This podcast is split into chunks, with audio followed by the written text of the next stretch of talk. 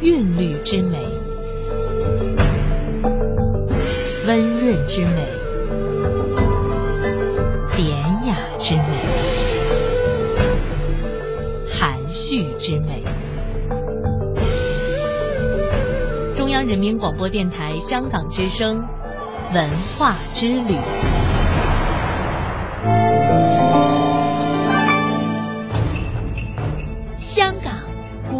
交流前沿。数码广播三十二台，中央人民广播电台香港之声。Digital Audio Broadcasting Thirty Two 全球视野，香港角度。香港之声，香聆港之聲，聽中国声音。中国声音。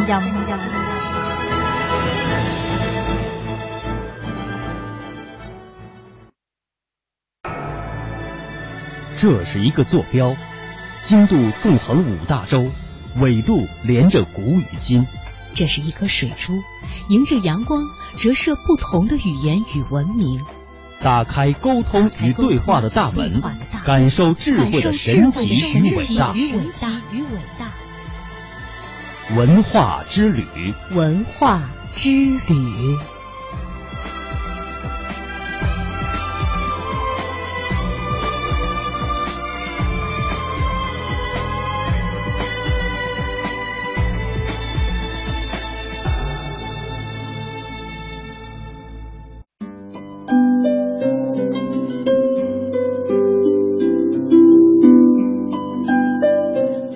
欢迎各位听众朋友继续收听中央人民广播电台香港之声数码广播三十二台的文化之旅，我是谢哲。我是曼斯。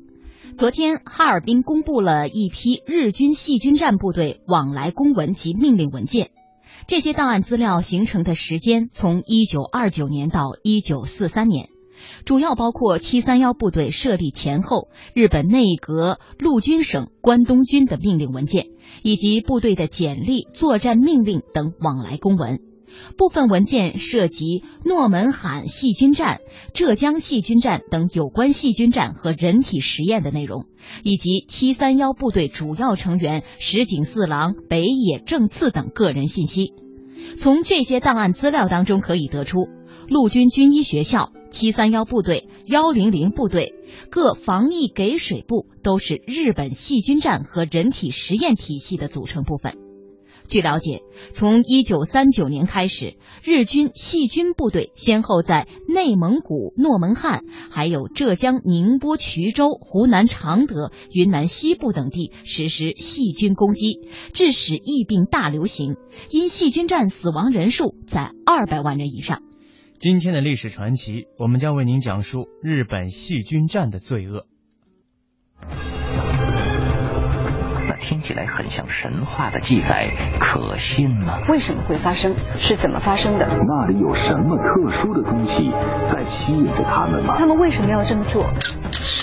以记者的身份探索历史的真相，以编辑的思想整合万千线索，以主持的态度向你倾诉你所不知道的万千世界。根据史料的推断，很可能就在这里，我们可以找到答案。他们将深入古老洞穴，搜寻黑暗中隐藏的真相。欢迎您和我们一同感受真相大白的震惊和快意。关注历史传奇，知晓历史背后的故事。历史传奇，历史传奇。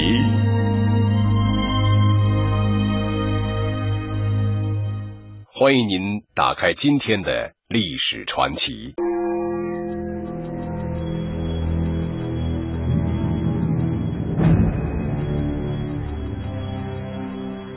说起这细菌武器和化学武器啊，那是一种违反人道原则、异常残酷的战争工具。第二次世界大战中，日军在对中美苏三国的战争中，尤其是侵华战争当中啊，他实施了惨无人道、丧心病狂的细菌战。今天的历史传奇，让我们来揭秘二战当中日军的细菌战。这细菌武器是日内瓦公约禁止使用的。可是日本呢，不受日内瓦公约的束缚，因为早在一九二五年呢，世界各国在日内瓦签订禁止在战争中使用细菌武器的协议，日本竟然拒绝参加这个协议，这就说明了日军早就有他的罪恶打算。他明明知道细菌武器与人道和科学不相容，但还是从一九二八年开始就在策划。准备把随时使用细菌武器作为对外战争政策的一部分了。侵华日军实施的细菌战遍布中国的黑龙江、吉林、云南等二十个省自治区，共计六十三座城镇。日本陆军化学战装备有一百五十毫米化学弹迫击炮、九十四式九十毫米迫击炮、三十千克毒气钢瓶、一百六十毫米毒气抛射炮、撒毒车、毒气筒等。此外，各种山野榴炮也都配有大量的毒气弹。日军细菌武器的生产能力是非常惊人的。根据有关资料显示，二战期间，日军在中国建立了野战毒气厂、野战毒气分厂和野战毒气支厂。日军储备毒气约九千四百五十五吨，足够维持几次大规模战役之用。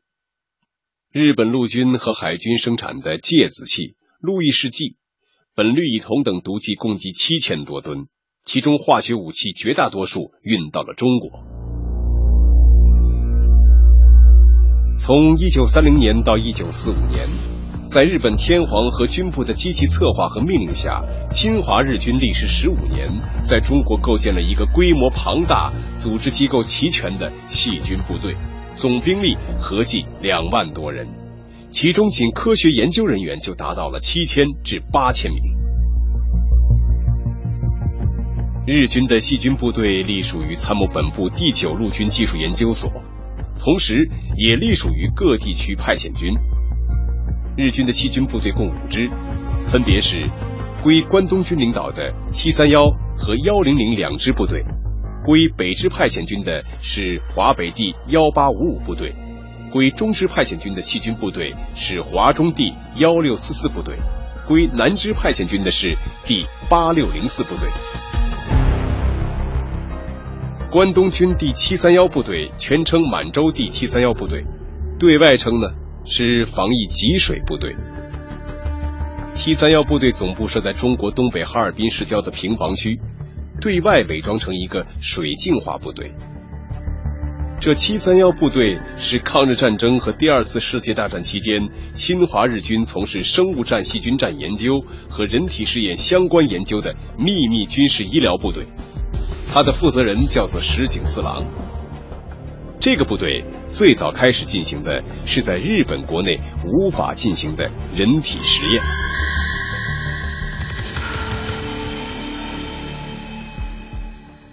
关东军七三幺部队的分支是第幺零零部队，因为七三幺部队名气太大了，一般人都不知道还有这支神秘的细菌部队。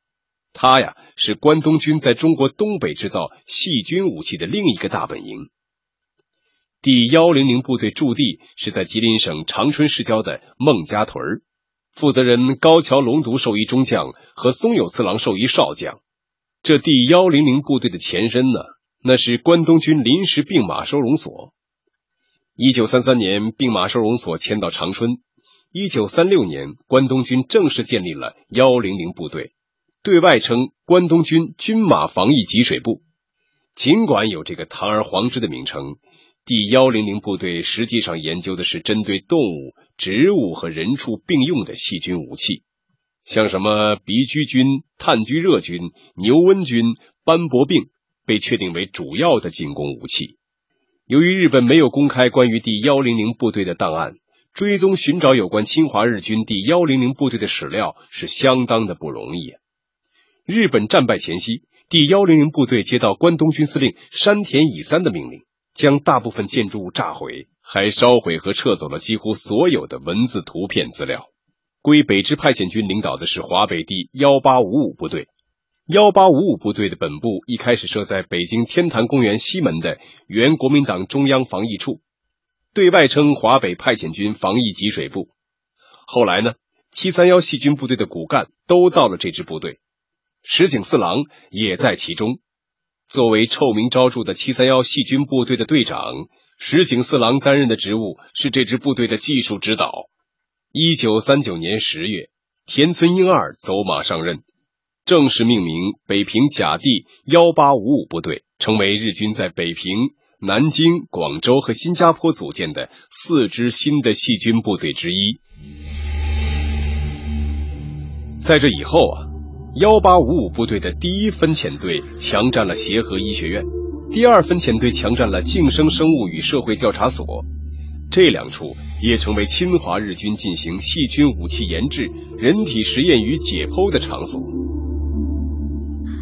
但是，在日本投降的时候，这支部队的名称却神秘的从日本华北派遣军的名册上消失了。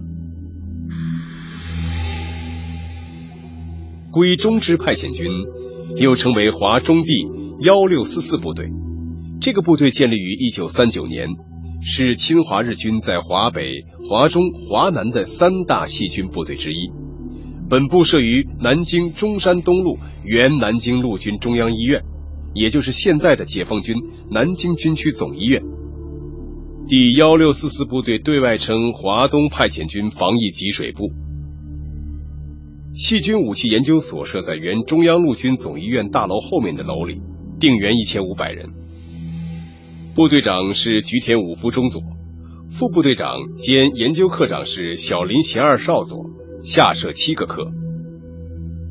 归南支派遣军领导的细菌部队呢，那是第八六零四部队，本部设在广州原百子路中山大学医学院之内，对外称华南派遣军防疫给水部。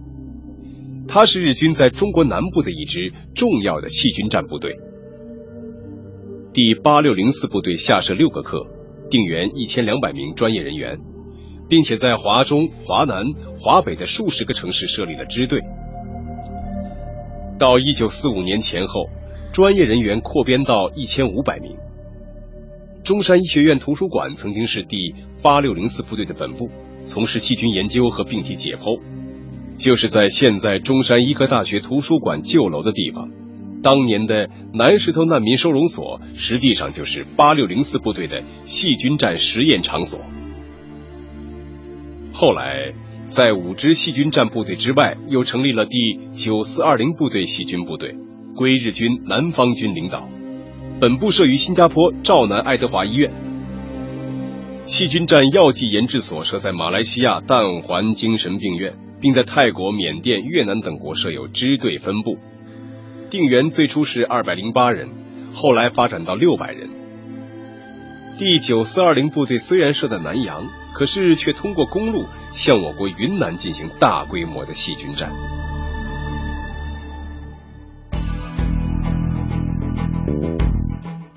日军的几支细菌部队一直奉行的原则是在战争中研制。边进行战争，边进行研究实验。他们不仅对中国居民实施细菌战，对原苏联军队和美军也使用了细菌武器。一九三八年和一九三九年，日苏两军在中苏中蒙边界的张古峰、诺门坎一带爆发冲突。两次冲突中，战场上的日军都使用了细菌武器。张古峰冲突如何使用细菌？目前还没有查到记录。在诺门坎之战中，朱可夫将军统帅的苏军机械化部队使日军屡屡受挫。为了挽救败局，日本关东军司令植田兼吉命令驻扎在长春的第幺零零部队和石井四郎的七三幺部队开赴诺门坎参战。一九三九年的七月十三日。石井四郎派人带领二十二人组成的号称“玉碎部队”的敢死队，携带装有各种细菌的容器，到达位于中蒙边界的哈拉哈河，在一公里的河段上释放了鼻炭疽、伤寒、霍乱、鼠疫等细菌溶液二十二点五公斤。与此同时，日军还向苏军阵地发射了装有细菌的炮弹，致使这个地区发生传染病疫情。由于日军当时还没有解决细菌武器在装运与释放方面的技术问题，使得这次细菌作战还只是一种实验性质，并没有在苏军中引起大规模传染病的流行，也没有挽救日军失败的命运，反而使日军当中出现不少伤寒和霍乱等疫病的传染病例，甚至还有部分人员死亡。但是石井四郎和他的部下却从实战中获得了宝贵的经验，石井部队也因此受到了关东军司令的特别嘉奖。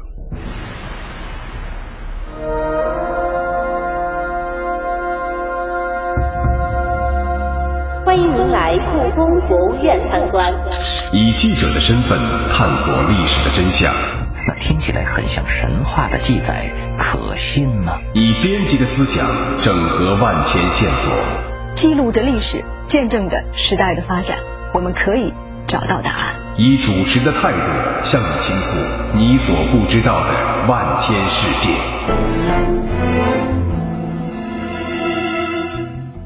欢迎您和我们一同感受真相大白的震惊和快意。关注历史传奇，知晓历史背后的故事。北京城市服务管理广播，历史传奇，历史传奇。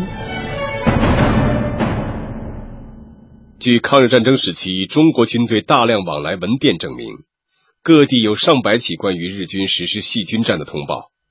中国军人死于细菌战人数众多，难以准确计数。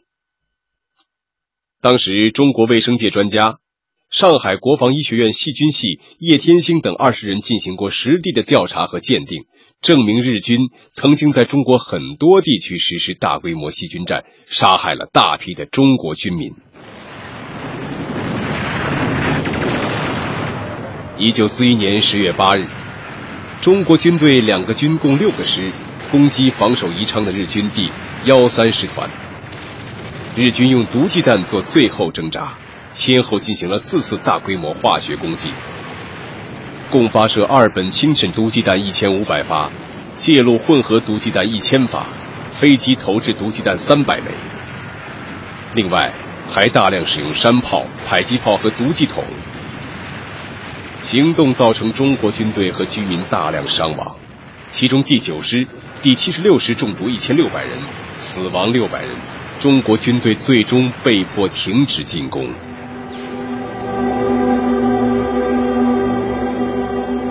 中国有关学者以大量事实证明，侵华日军进行大规模细菌战，致死中国民众至少二十七万多人。而研究细菌战的一些日本学者认为，中国学者统计的数字是相当保守的，实际上远远不止这些。他们认为。死于侵华日军细菌战的中国人多于日军在南京制造的大屠杀人数。调查和考证结果表明，从1933年开始，侵华日军就在黑龙江五常、贝因河建立了细菌战基地。到了1945年，日本战败，在中国实施细菌战长达十二年之久。在这些地区。日军的细菌战部队和细菌工厂大批制造细菌培养物，制成了多种细菌药剂。针对中国居民大量使用细菌武器，甚至动用飞机大面积投放细菌弹。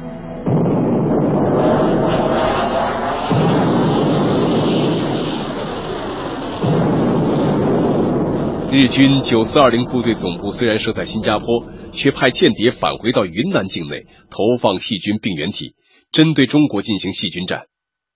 由于日军大量使用化学武器和细菌武器，致使将近二百四十万中国居民惨遭毒杀。相对于日军对原苏联军队的细菌弹攻击和对中国平民的肆无忌惮、惨无人道，日军对美军实施细菌战就要收敛很多了。一九四三年，日本曾经在太平洋战场实施过战争史上最肮脏的“金马计划”。就是指用性病毒作为武器进攻美军。计划的倡议者和执行者都是金马博士。这个金马博士啊，是日本著名人体病毒学博士，日本军国主义的疯狂追随者。他看到太平洋岛屿的土著居民性格粗犷豪放，加上天气炎热，女性呢多袒胸露腹，甚至有不穿裙裤者，性关系比较混乱。而在太平洋作战的美军士兵性行为一向不检点，接触土著妇女极易做出荒唐事。于是呢，他向军部建议，在日军撤出前，可以先使岛上妇女感染上性病病毒，用来在美军士兵当中传染，削弱美军的战斗力。日本皇军呢，就可以不战而胜。为了挽回败局，日本军部在一九四三年春天采纳了金马计划。为了获得大量性病病毒，金马带着助手们日夜奋战，在他的实验室里培养各种病毒。除一般淋病梅毒之外，还有一种俗称雅斯病的热带性病病毒。感染之后，生殖器腐烂流脓，绝对没有可以医治的特效药，患者很快就会死亡。金马的性病病毒既有针剂注射，也有口服片。一九四四年，金马率领一支由医生、护士和检疫人员组成的特种作战部队，从日本本土搭乘一艘大型潜艇，携带一大批这种世界上最缺德的武器，开赴太平洋马里亚纳群岛，给土著妇女们接种病毒。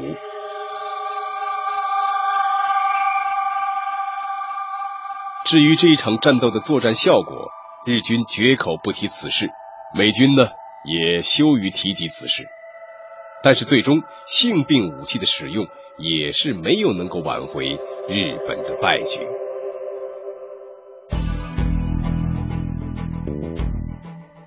直到一九四五年的八月十五日，日本天皇宣布终止战争，还有一些疯狂的日本军人幻想以非常武器改变战败的局面，采取非常手段对付占领军。日军陆军军部和参谋本部就有这样一些人，七三幺部队石井四郎更是这样的人。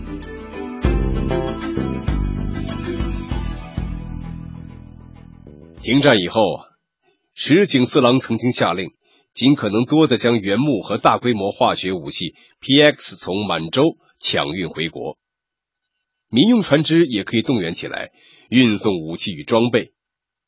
由于美军将于八月二十五日由东京附近的香磨湾登陆，所以要抢在他们之前将细菌战武器分布在日本全国，伺机对进驻日本的美军发动全面细菌战争。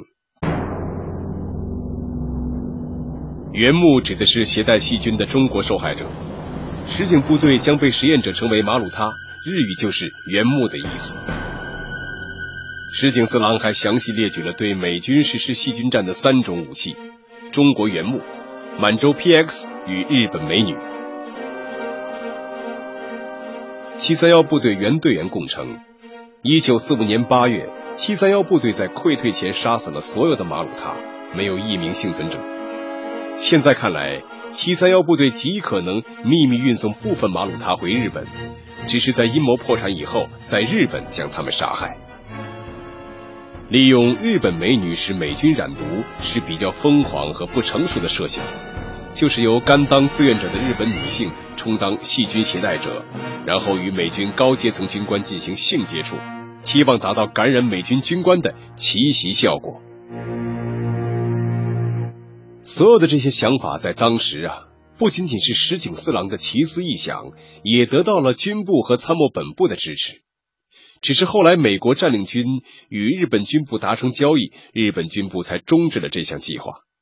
那么，日本总部为何紧急叫停石井四郎的疯狂行动呢？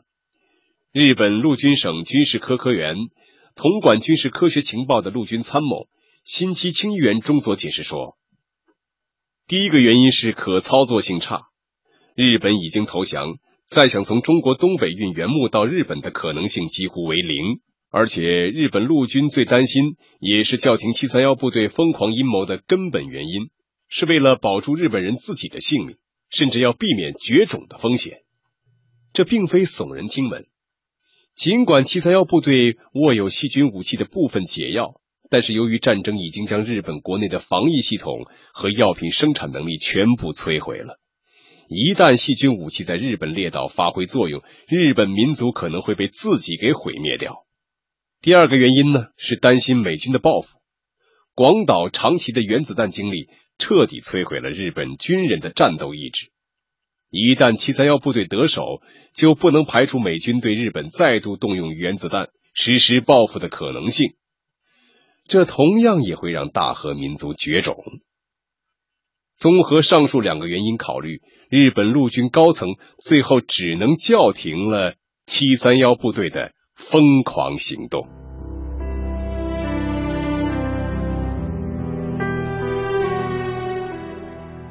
今天的历史传奇就为您讲述到这里，感谢您的收听。